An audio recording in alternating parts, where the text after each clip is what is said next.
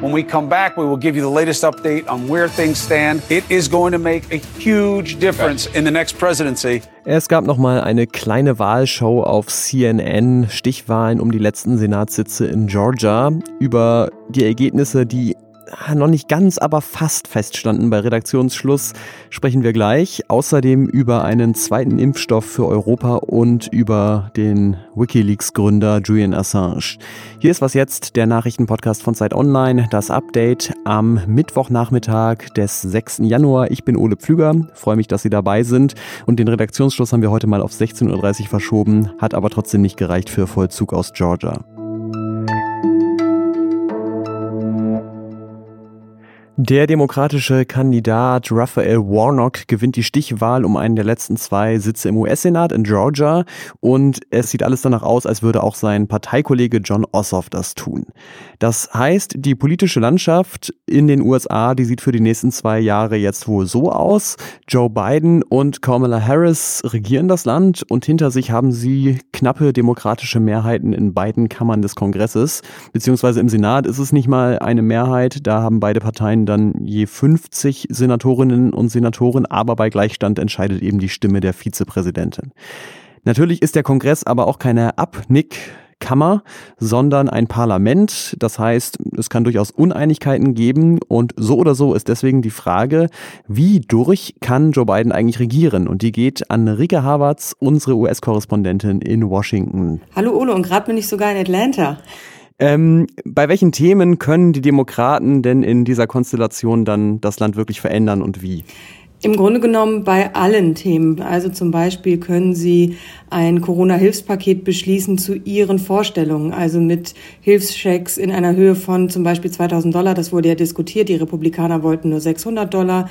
Sie können in Umweltfragen, in ökonomischen Fragen, im Grunde genommen in allen Fragen können Sie Gesetze jetzt durch beide Kammern bringen, weil Sie eben in beiden Kammern die Mehrheiten haben. Und Joe Biden wird natürlich diese Gesetze, die von den Demokraten kommen, dann auch unterschreiben. Aber ich denke, die wichtigsten Themen sind vor allen Dingen, die Corona-Krise in den Griff zu bekommen. Und das bedeutet in den USA natürlich auch, die Wirtschaft zu stabilisieren und den Menschen hier zu helfen. Und mit Sicherheit werden sie auch versuchen, das Gesundheitssystem auf stabilere Füße zu bringen. Trump hat ja immer wieder versucht, Obamacare umzukehren. Und äh, da wird es sicherlich auch einiges geben, was die Demokraten machen werden.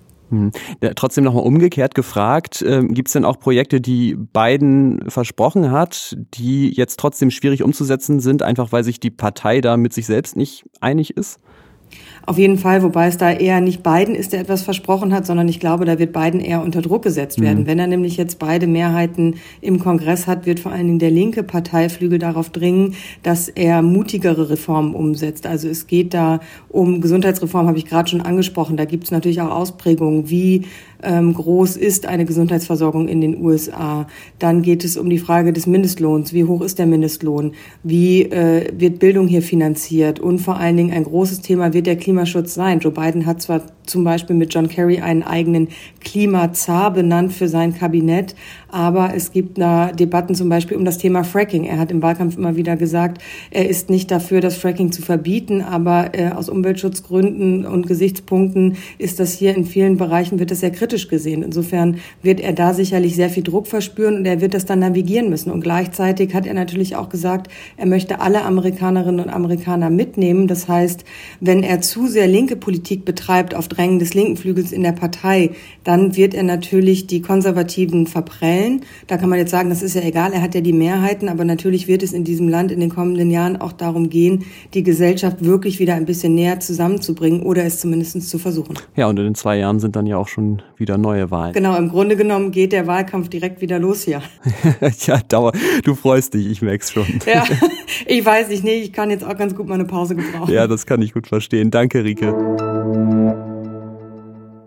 Seit Weihnachten wird ja etwa in Deutschland gegen Corona geimpft, allerdings nicht so schnell, wie sich das viele offenbar erhofft hatten. Und das führt dazu, dass sich die EU und die Bundesregierung jetzt gegen Vorwürfe verteidigen müssen, etwa, dass sie nicht genug Impfstoff bestellt hätten und äh, die Landesregierungen müssen sich gegen Kritik verteidigen, sie hätten das Ganze nicht vernünftig organisiert. Wir haben genug, mehr als genug Impfstoff bestellt. Auf diese Kritik hat heute der Gesundheitsminister Jens Spahn reagiert. Wir haben, ich kann jetzt noch zehn Verträge schließen über zusätzliche Menge. Die, wir haben nicht ein Mengenproblem in der bestellten Menge, äh, sondern das Problem ist jetzt zu Beginn in der Knappheit der begrenzten äh, Produktionskapazitäten bei weltweiter Nachfrage. Und da wird ihn gefreut haben, dass es wahrscheinlich bald Unterstützung gibt für den BioNTech-Impfstoff, denn die EU-Arzneimittelbehörde hat heute einen weiteren Impfstoff zur Zulassung empfohlen, den von der US-Firma Moderna.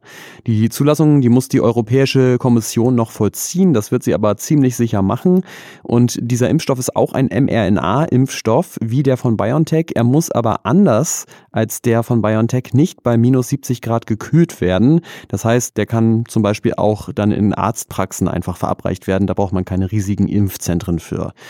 Das könnte also die Impfung durchaus beschleunigen. Allerdings sind jetzt auch keine Riesensprünge zu erwarten, denn die EU hat bei Moderna etwa 160 Millionen Impfdosen bestellt.